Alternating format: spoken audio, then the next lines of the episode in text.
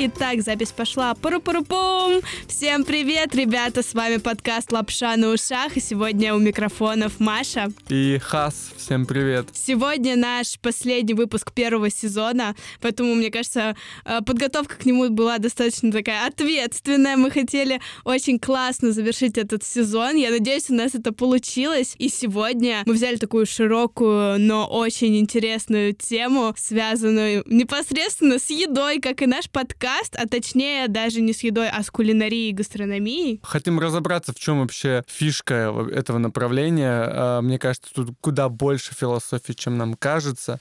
Я-то почему хочу философию-то прочувствовать? Потому что я полный нуб в готовке, в кулинарии. Вот э, меня поставь за плиту, я приготовлю тебе яишенку, кстати, вкусную. Там, не знаю, курочку... Жду приглашения на яичницу. Обязательно. Приготовлю там курочку, пожарю э, или сварю, и рис сварю. Все, очень все скудненько. И хочется прочувствовать поэтому философию, чтобы, может быть, увлечься этой темой. Слушай, ну а ты не пробовал, не знаю, поймать какое-то настроение, включить YouTube? А, нет, сначала найти какой-то сайт, наверное, посмотреть блюдо, которое тебе приглянется по каким-то параметрам, посмотреть, mm-hmm. из чего его готовят, сходить в магазин, потом включить ютубчик, например, и приготовить это вместе с э, человеком на Ютубе, так сказать. Ну, на самом деле, да, и в принципе собраться с ребятами. Я очень люблю собраться с ребятами, устроить совместное, совместное приготовление. Это же очень круто. Но чаще всего э, получается так, что Хас что-то нарезает, что-то помогает вспомогательное делать, а все готовится другим человеком. Я как-то пытался рефлексировать на эту тему и понял вот что. Я слишком прагматичный в целом человек, и я такой, так, если готовить, то там надо четенько по рецепту, что-то не так пошло, все, уже все неправильно. Ой, я с тобой тобой вообще на другой планете, как говорится, я живу, потому что мне очень нравится экспериментировать, делать все по интуиции. Ну, я мне примерно знаю, как же. это должно быть, но никогда не, не следую строгому рецепту там из книги, из интернета, откуда то Вот, а я такой, типа, блин, шаг влево, шаг вправо. И, Расстрел! Да, и надо бы как-то понять, что, чувак, нормально, можно экспериментировать, это даже нужно. Как-то рецепты же рождались, люди экспериментировали. Да, мне кажется, это именно были всякие эксперименты случайные, такие, потом пробуют, такие, вау, а это delicious. В принципе, я вот опять же думаю, что это может повлиять на настроение, на ощущение, как бы это ни звучало поверхностно, в том смысле, что хорошо готовишь, приятно обедаешь, завтракаешь, ужинаешь, и настроение повышает. Ты когда дома ешь, ты как-то украшаешь э, свое блюдо? Мой, это Мария... вот из разряда гастрономии, гастрокритики вопросик подъехал. Посмотри на меня и послушай меня и сделай выводы. Тут должна играть э, грустная песня. Нет, ничего не украшаю, а хотя надо бы. Ну, я потихоньку к этому прихожу, там, свечи поставить для настроения, там, запах какой-то. Нет, а, даже не про общий, еду. я понял. а именно в тарелочке. Я с этого начинаю, что в тарелке а, тоже украшать. Ну, хорошо, уже шаг сделан, так что все впереди. Но я, я так на Хаса что-то наехала, на самом деле я сама не супер там все выкладываю красиво, но иногда, когда у меня есть время, мне нравится красиво выложить и так как-то даже приятней употреблять пищу. Сегодня в мир гастрономии нас погрузит шеф-повар и совладелец гастроконцернов Пашу, Ойши и Море Евгений Мещеряков.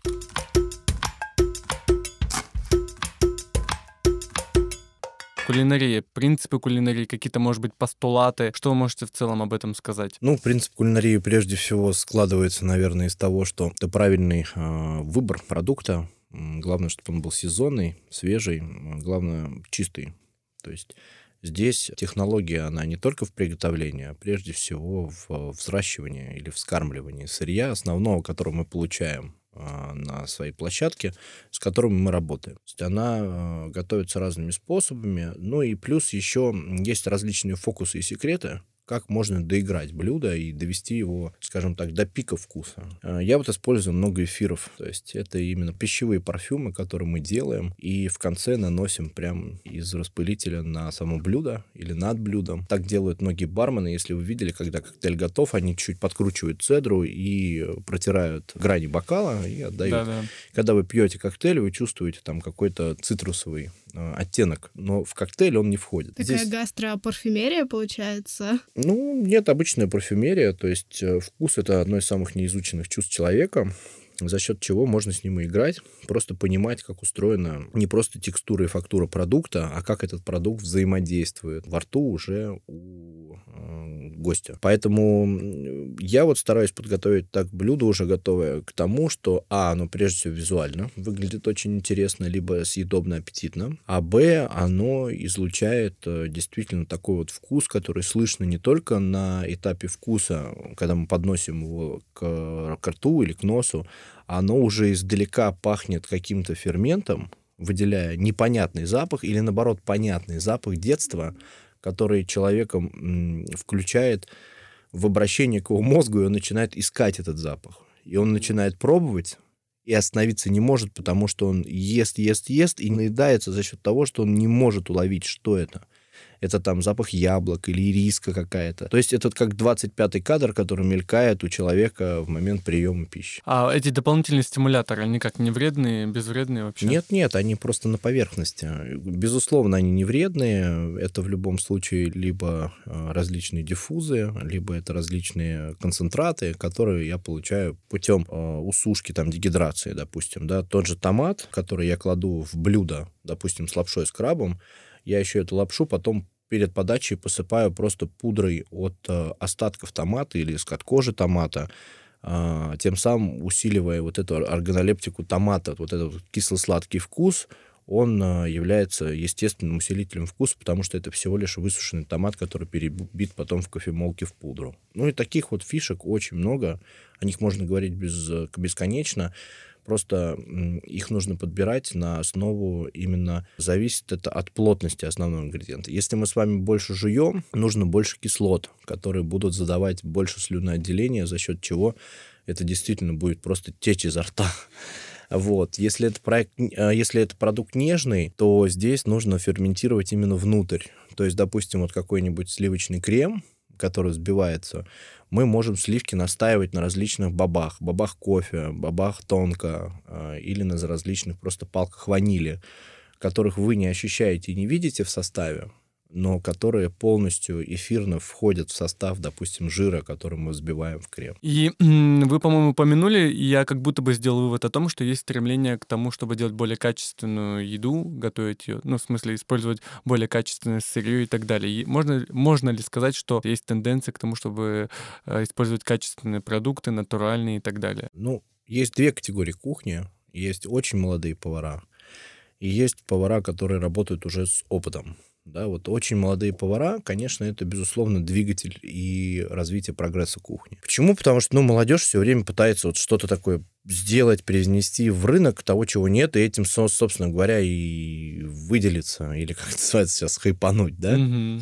Вот. Это интересно наблюдать, но, как правило, вот в моих наблюдениях за период моего вот прошествия опыта там на приготовлении блюд, а готовлю я уже 16 год, я могу сказать, что все это затмевает вкус основного продукта. И очень мало людей, пробуя такую кухню, действительно понимают, как устроена текстура, вкус. Нужно понимать, что ты хочешь дать гостям, чем ты хочешь поделиться с ними, для того, чтобы э, понять, какую историю еды ты хочешь им рассказать. Потому что, вот, безусловно, работа на кухне, я ее сравниваю с ремеслом. То есть это изделие, которое производится вручную на любой из кухонь, там собирается оно однократно или многократно, это уже зависит от контента. То есть это либо это рестораны, это постоянно а-ля карт меню, либо это какой-то специальный ивент, и это делается одноразово. Вне зависимости от этого, а, я считаю, что повар,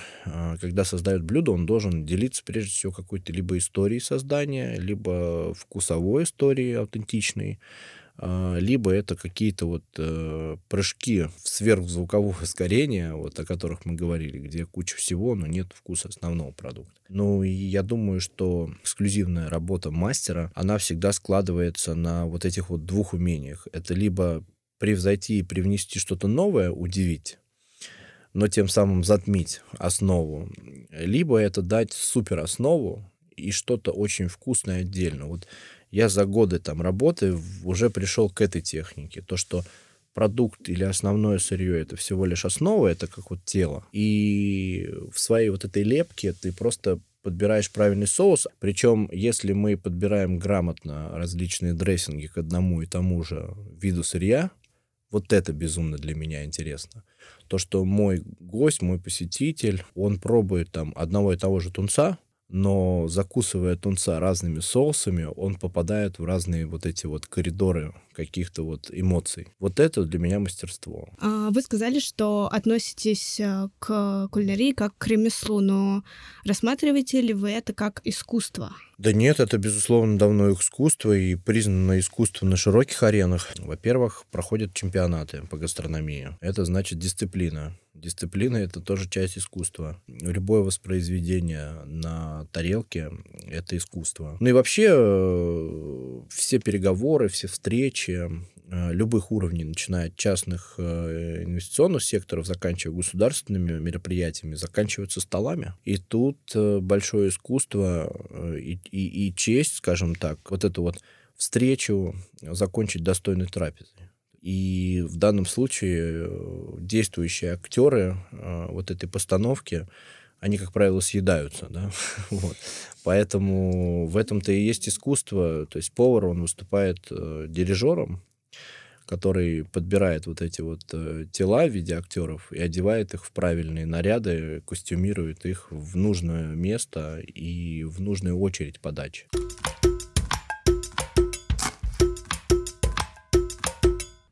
А если переводить все на бытовое поле, скажите, вот насколько может быть важно, полезно научиться готовить, насколько это может глобально повлиять на твою жизнь? Ты, ты умеешь готовить, хорошо готовишь, и тебе поднимает это настроение, в принципе, как-то держит в балансе хорошего настроения. Э, люди, которые умеют готовить, по-моему, ну, прежде всего, умеют выживать потому что адаптироваться к тому или иному региону или стране, это прежде всего понимать, что в ней существует и из чего можно приготовить. А, очень хорошая история такая гастротуризма, да, она очень известная, различные гиды для этого созданы и развивают ее. Поэтому я думаю, что люди, которые пользуются э, вообще справкой и развиваются сами в себе, прежде всего должны быть в гармонии с собой. Для этого нужно уметь готовить, потому что мы то, что мы едим. Ну так, теперь я хочу перейти к тому, что, допустим, наши слушатели хотят научиться готовить или хотят усовершенствовать свои навыки. И вот в бытовых условиях а, что лучше? Смотреть а, видеоуроки, готовить по ним, например, там YouTube, а, использовать какие-то поваренные книги или делать все по интуиции. Вот что вы подскажете нашим слушателям? Ну, чтобы прийти к интуиции, нужно знать базис, то есть нужен фундамент. Мы можем с вами рисовать картину только тогда, когда у нас есть лист и краски. Конечно, нужно пользоваться всеми ресурсами, которые попадаются под руку. И вот я, допустим, использую любые ресурсы, которые я вижу, наблюдаю и получаю как пользователь. Вот в плане медиа важно, кто, конечно, снимает это видео, в плане того, что кто ведет его. То есть если это какой-нибудь медиа-шоумен, мне неинтересно это смотреть, потому что я профессионал. Вот. Ну, наверное, моей маме очень интересно это смотреть, потому что она не профессионал. Она, наверное, смотрит это больше как шоу, или это правда да, полезно? Да, ну, то есть э, это такое, можно даже сказать, видеоряд для социального института дома, семьи. Там. Mm-hmm. Можно провести вместе время с друзьями или с самим собой,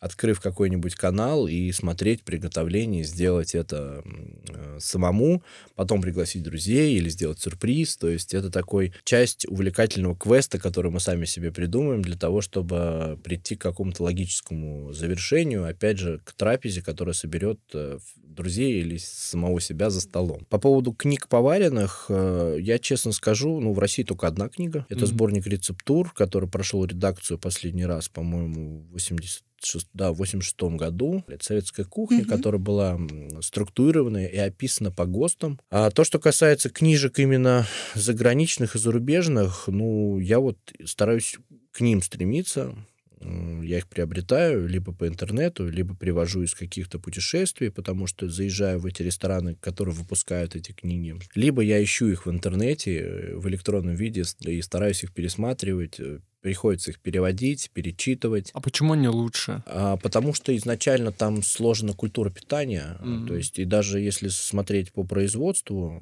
то самый старый у нас это производство виноматериалов. Я не могу сказать ничего про пищевое производство, потому что их вообще нету в употреблении там 100+. Но э, в Европе там уже 700 лет пекут вафли.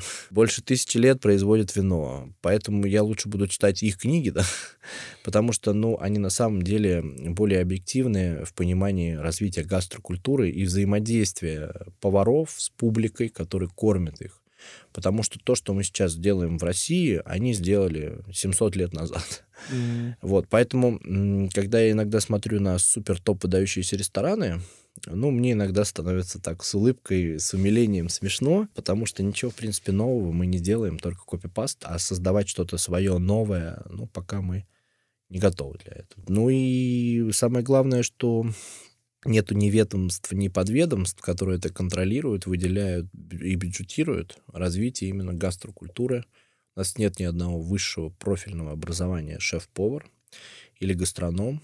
Это интересно. Даже никогда не задавался таким вопросом. Только, училище только. Только училище, бывшее ПТУ, которое теперь называется колледжами. И, конечно же, это вузы, которые имеют технологические направления. Но это, опять же, узкие направления. Я понял, что мое призвание быть поваром, либо я хочу... Ну, мы молодые, имеем право ошибаться. Хочу научиться, обучиться. Вот, может, посоветуете какую-то... Ну, тогда поехали на работу. Вечером сервис.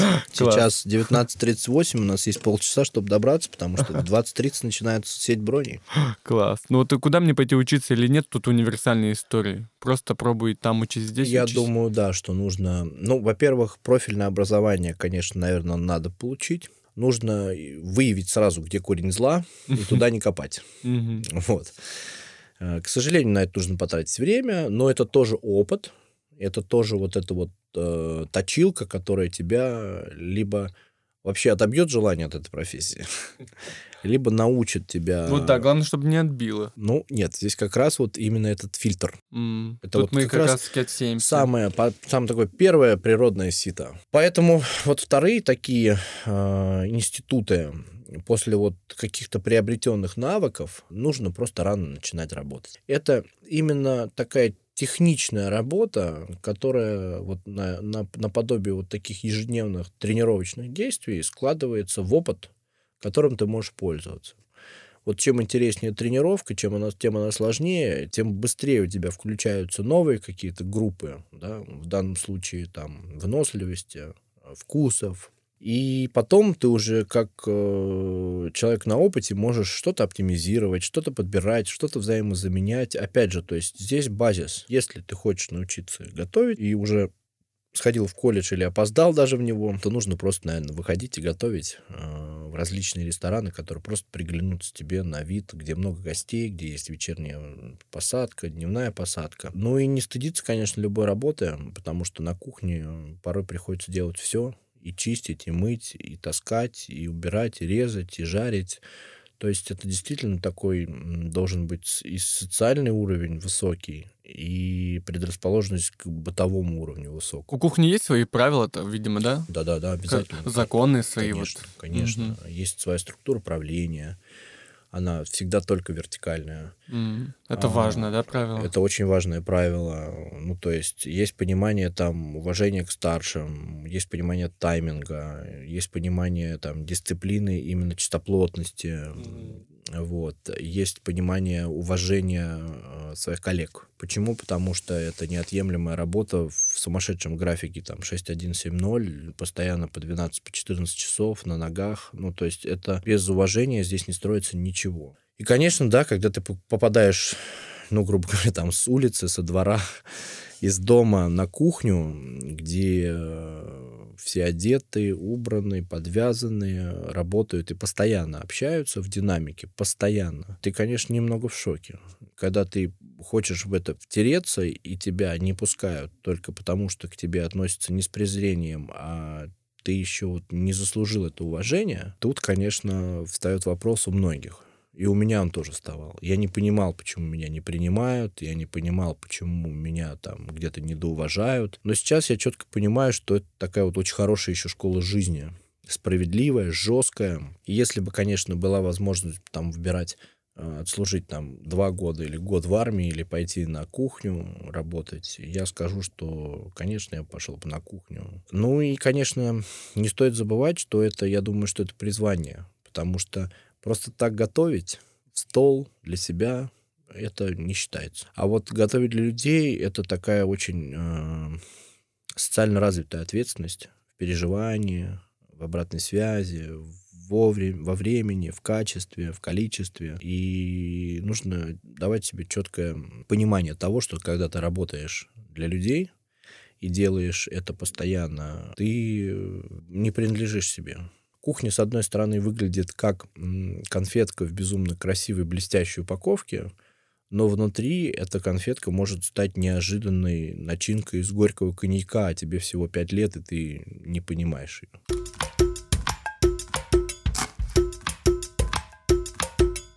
Я вот сейчас смотрю сериал, а, называется «Поза». Там про историю возникновения такого течения, как ВОК. vogue танцор и так далее. И у них есть своя община, своя тусовка, можно сказать, комьюнити. комьюнити. Да, и хочется понять. Вот у меня складывается ощущение, что у вас, у поваров, есть свое комьюнити. Знаете, каждый там на каком-то уровне элитарном, не элитарном. Вот есть у вас какая-то община вообще? Комьюнити существует. Я не могу сказать, что это какие-то... Ну, да, есть специальные какие-то даже группы, есть какие-то э, собрания, есть различные фестивали, там, которые mm-hmm. проводятся в рамках каких-то там торжеств. Taste of Moscow, Пир. Опять же, это больше, конечно, выглядит как бизнес-идея, но туда подтягиваются различного уровня повара, которые общаются, задают вопросы, ругаются, смеются. Да, это действительно так. Но я, как правило, где был добавлен, я везде вышел из этих групп.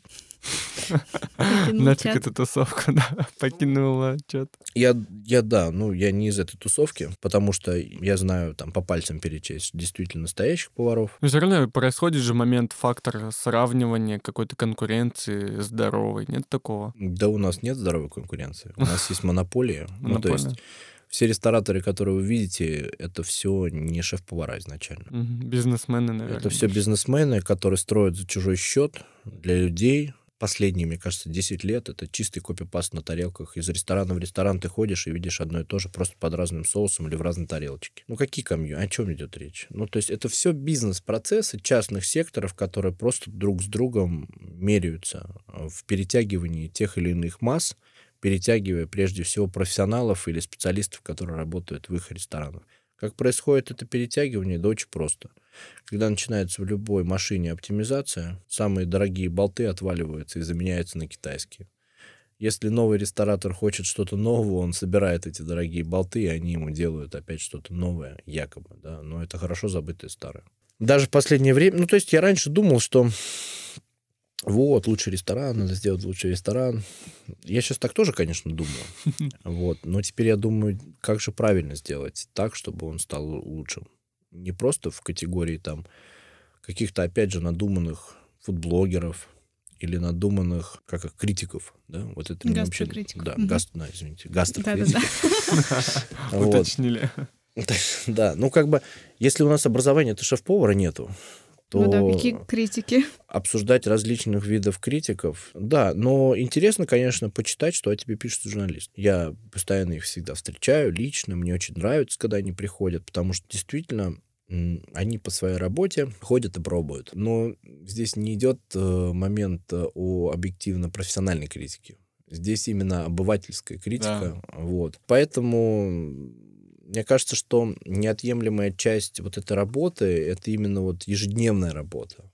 То есть, чтобы произошла революция в этом и что-то сдвинулось, каждый член команды на своем месте должен просто задуматься о том, что ежедневная работа — это именно та революция, которая происходит сейчас, в данное время, в данном месте, за счет чего гости все во внимании, под опекой — и у них все вовремя. Они просто расслаблены и не думают о идее, не думают о месте, где находятся, проваливаются вот в такой временной кластер, где они просто посвящены друг другу, самим себе, хорошему вину, еде. То есть вот это, наверное, лучший ресторан для меня.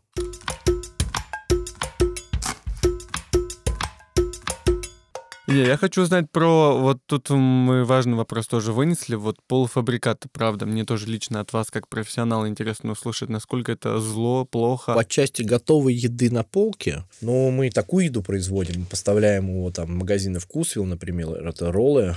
И я вот так скажу, что делать такую еду намного сложнее, потому что это массовое производство. А, делать такую еду намного сложнее, потому что у нее существуют свои регламенты транспортировки, ну, то есть отправки, транспортировки и приемки. Плюс, конечно же, полка неотъемлемо может испортить то качество, которое ты задаешь на выходе со своей фабрики. Почему? Потому что, ну, где-то может там витрина холодильная градус упасть или подняться, ну и так далее, так далее. Поэтому за этим нужно следить, об этом нужно думать, это нужно тестировать, то есть э, поэтому это сложнее. Еда на полках, э, ну, вопрос, где эта еда? наверное, да, то есть если это большие сети, которые контролируют, опять же, входные всякие вот эти вот группы, ну, опасаться нечего. Единственное, что я вам скажу, ну, идя за кулинарией в магазин, нужно четко понимать, что эта кулинария, она делается из продуктов самого низкого качества, потому что это масс-маркет, потому что это низкие себестоимости, мне это нужно произвести за 3 рубля, продать за 4 рубля, а магазин должен выставить это еще за 8 рублей. И лучшим заключением является, чем фастфуд. Угу. Лучшим. Это лучше, чем да? фастфуд, да, потому что это более-менее адаптированная еда для нашего восприятия. Ну и не стоит забывать о том, что сейчас появляется очень много форматов кулинарии именно как на районах, так и в бизнес-сегменте. Поэтому вот в кулинарию ходить вообще лучше всего. Почему? Потому что это та же полка, которая в магазине, только она не в упаковке, а в полуфабрикате доготавливается на месте. Я еще хотела узнать ваше отношение а, к таким популярным местам в Москве, например, как депо или какие-то рынки, которые сейчас а, организуют большое пространство, и там много всего напихано. Ваши личные отношения, хорошо это или плохо? Мое мнение началось 17 декабря 2017 года, когда я открыл свой первый ресторанчик, который назывался Уми Ойстерс на центральном рынке. Второй свой ресторанчик суши-бара Ойши я открыл ровно через год в октябре э, или в, нояб... Октябре, ноя... в ноябре на втором центральном рынке на Моросейке. И третий свой проект 12 августа этого года я открыл э, на минус первом этаже центрального рынка. Что я могу вам сказать про отношение к рынкам? Я считаю, что это прогресс. Мне не очень нравятся мои коллеги-арендаторы, э, ну не все из них, прям вот единицы, кого я могу вы, выделить, где можно попить кофе, где можно поесть и где я им сам. А так в основном на рынках я питаюсь только у себя. Потому что то, что я вижу, да, это действительно ужасно. Но есть э, фанатики, есть гастроэнтузиасты, угу. которые все-таки пытаются соответствовать своим идеям, это им сложно дается. В любом случае, я вот как путешественник, как человек, который любит гастротуризм, я говорю уверенно, открыто, что когда впервые я увидел такие гастромаркеты в Европе и вообще потом в мире, я был просто, я, мне кажется, я кончил. Почему это классно? Почему это прогрессивно? Потому что это супер социально, потому что это супер активно, потому что это супер доступно, потому что это all day in. То есть это в любое время в это место ты пришел, в костюме, в рубашке, в шортах, угу. да плевать. Для этого не нужен повод. Для того, чтобы прикоснуться к гастрономии, не нужен повод. Поэтому я уверенно говорю, что гастромаркет — это хорошо, но настоятельно рекомендую остановитесь с их открытием. Потому что сейчас что не подвал, что не помещение свыше 400 квадратов, гастромаркет. Вот. Помните, как раньше строили вот эти вот рестораны-тусовки большие? Типа вот Вален, ну и так далее. Mm-hmm. Большие прям, mm-hmm. вот, тысячи, тысячи квадратов. Сейчас вот в моду приходят вместо этих ресторанов гастромаркеты. Ну, вот подытожить как будто бы хочется вопросом о том, что вы видите, насколько, ну, то есть запросы, они растут с точки зрения еды на вкусную, хорошую, здоровую. Вот происходит такая тенденция. Food is the new sex, как мы обсуждали. Правда ли это сейчас вот такая вот ситуация? Абсолютно, это было всегда. Просто раньше это было не для всех доступно. А, сейчас это доступно очень для многих, и сейчас я вам скажу, что для вас это золотое время. Это, во-первых, предложение отложенного спроса, а во-вторых, а, ввиду там каких-то вот этих вещей со сложностями в мире, в бизнесе, для того, чтобы выживать, бизнес так сильно генерирует просто новые идеи, адаптируется, делает скидки, привозит какие-то новые штучки, показывает техники, снимая их с эксклюзива в общие линейки э, такого ежедневного потребления. Поэтому, ну вот раньше за бургерами стояли в Макдональдс, была огромная очередь. Сейчас уже бургеры никто не хочет есть, потому что их уже приносят э, желтые или зеленые человечки. А суши и роллы раньше было удовольствием только для богатейших людей. Такие вот рестораны несколько их существовало. Туда ездил весь аппарат и приближенный, скажем так. А сейчас это доставка из любой точки, начиная там самый дорогой, заканчивая просто даркичином. Поэтому нужно понимать четко, что прогресс не стоит на месте, и все э, становится более доступным. К чему это приведет, вопрос. Но, конечно же, культура потребления, она просто арифметическими прогрессиями вырастает. И вот это вот понимание э, food is the new sex, наверное, лучше переложить пока на дальнюю полку потому что культура потребления, она также прогрессирует вместе с культурой уничтожения.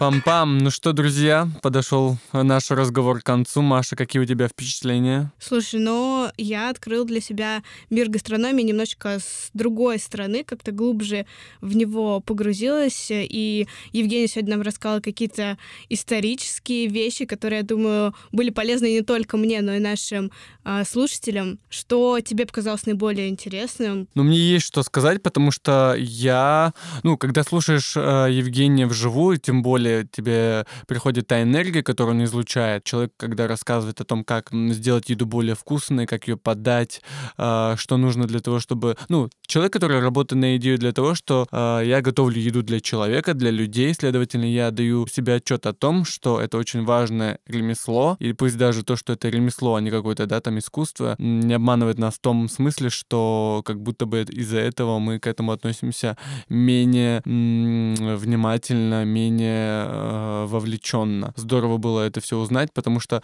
кулинария, вообще э, гастроистория — это такая вещь, ну, правда, не такая простая, потому что мы-то что думаем, а, я там яишенку с утра приготовил себе, курочку пожарил, все так просто, а по сути-то в этом очень много большого заложено, если чуть поглубже посмотреть. Слушай, как ты думаешь, э, в России когда-нибудь появится высшее образование, связанное вот с приготовлением пищи, с кулинарией, может быть, даже вот мы сегодня говорили о гастрокритике в каком-то таком, ну, не очень, мне кажется, положительной какой-то коннотации, но, mm-hmm. тем не менее, все таки мне кажется, достаточно, точнее, пора уже развивать эту тему именно на каком-то таком глобальном уровне. Я правда удивился, что действительно нет такой специальности. Да, я тоже до этого не То задумывалась. есть это уровень... То, вот, поним... А, кстати, я, знаешь, я вижу корреляцию того, что настолько эта профессия пока... Вот это тоже про стигматизацию этой профессии в том смысле, что повар и так далее это что-то такое среднее. А вот это условно идешь себе там в кафешке или в столовке или